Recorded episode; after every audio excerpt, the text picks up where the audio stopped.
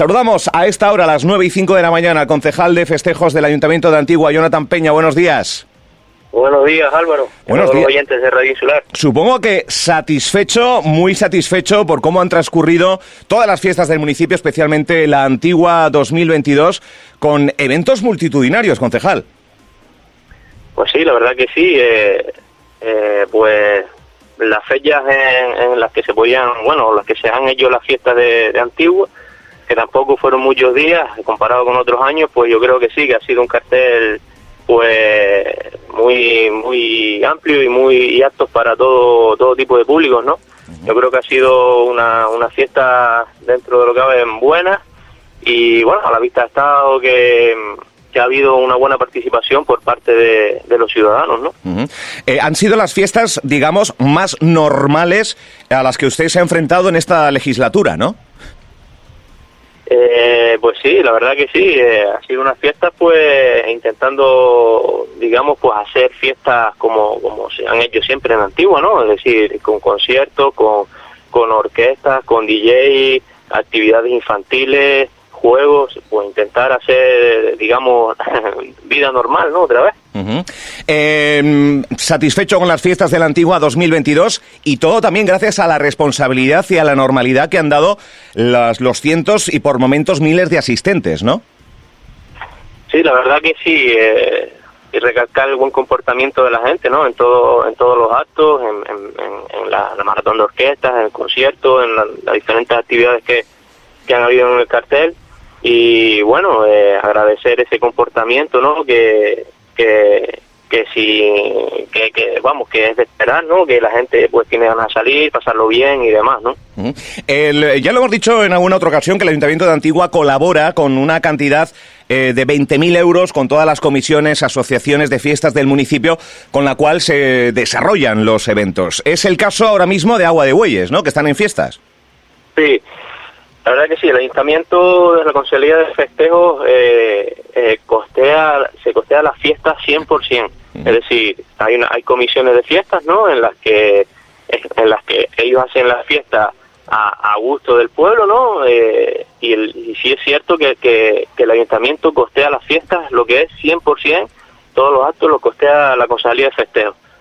Y ellos, por parte de la comisión, sí hacen como como rifas o venden números para poder, digamos, mejorar o, o, comprar premios, mejores premios para los diferentes actos y los diferentes concursos.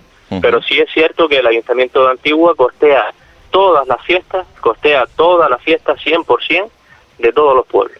Y a mayores, las comisiones pues tienen eh, una manera de sufragarse aún más con la venta de loterías, concursos, etcétera, etcétera. Llega la, la parte, si no me equivoco, eh, ha habido cambio de fecha, se anunciaba una, finalmente será, si no me equivoco, confírmelo, primer fin de semana de octubre.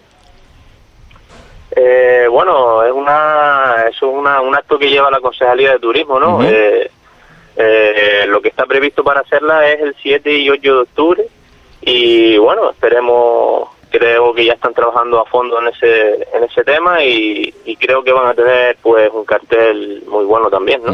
Eh, no me va a avanzar nada, claro, su compañera Deborah Eddington no le ha chivado nada. no, pues la verdad que no, no me ha chivado nada pero sí me consta que están trabajando ella y el técnico de turismo a fondo en, ese tema, ¿no? Eh, y ya pensando en la Navidad, entiendo, porque quedan tres meses. Pues sí, sí, tenemos pensado eh, como una serie de actos que teníamos previstos para el año pasado y no se pudieron realizar por, pues, por los motivos que eran por el COVID y bueno tenemos pensado retomarlo para hacer eh, hacerlo este año y esperemos pues que salga bien y que esté a gusto de los vecinos de, nuestro municipio de Antigua, ¿no? Claro que sí. ¿Alguna otra novedad dentro de las áreas que usted gestiona antes de cerrar el ciclo de 2022? ¿Algo que nos pueda adelantar, concejal? Pues no, no, la verdad que seguir haciendo las fiestas de los diferentes pueblos que nos quedan con total normalidad intentar que sean unas fiestas, digamos, buenas y que esté a gusto de todos eh, o los diferentes vecinos de cada pueblo, ¿no? Ahora mismo estamos en Agua de Bueyes esta semana, eh, tenemos pues una serie de actos, ¿no? El canal, el canal IFI de adultos, eh, mismo el concierto este del Vega, que es el sábado día 17, con eh, después algunas orquestas de, de, de, aquí, de la isla de Fuerteventura y de Tenerife.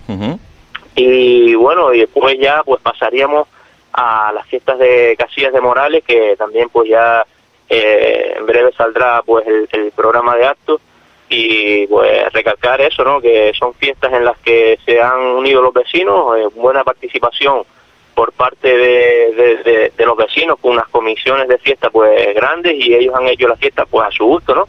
Y luego pues al pasar la fiesta de Casilla Morales pues continuaríamos con, con la fiesta de Caleta de Fuste que también pues espero que haya buena participación por parte de los vecinos de Caleta para poder hacer una fiesta a gusto de, de los vecinos de, de, de, Castillo, que recalco que Caleta de Fuste no es solo el turismo, también hay residentes y, y bueno, yo creo que hay que hacer la fiesta pues a gusto de, ellos, ¿no? Seguramente, seguramente que participarán, al igual que en el resto del municipio. Enhorabuena por el trabajo, Jonathan Peña, muchísimas gracias por atendernos en nuestro primer día de vuelta al cole, aquí en la tercera temporada de Radio Insular. Gracias.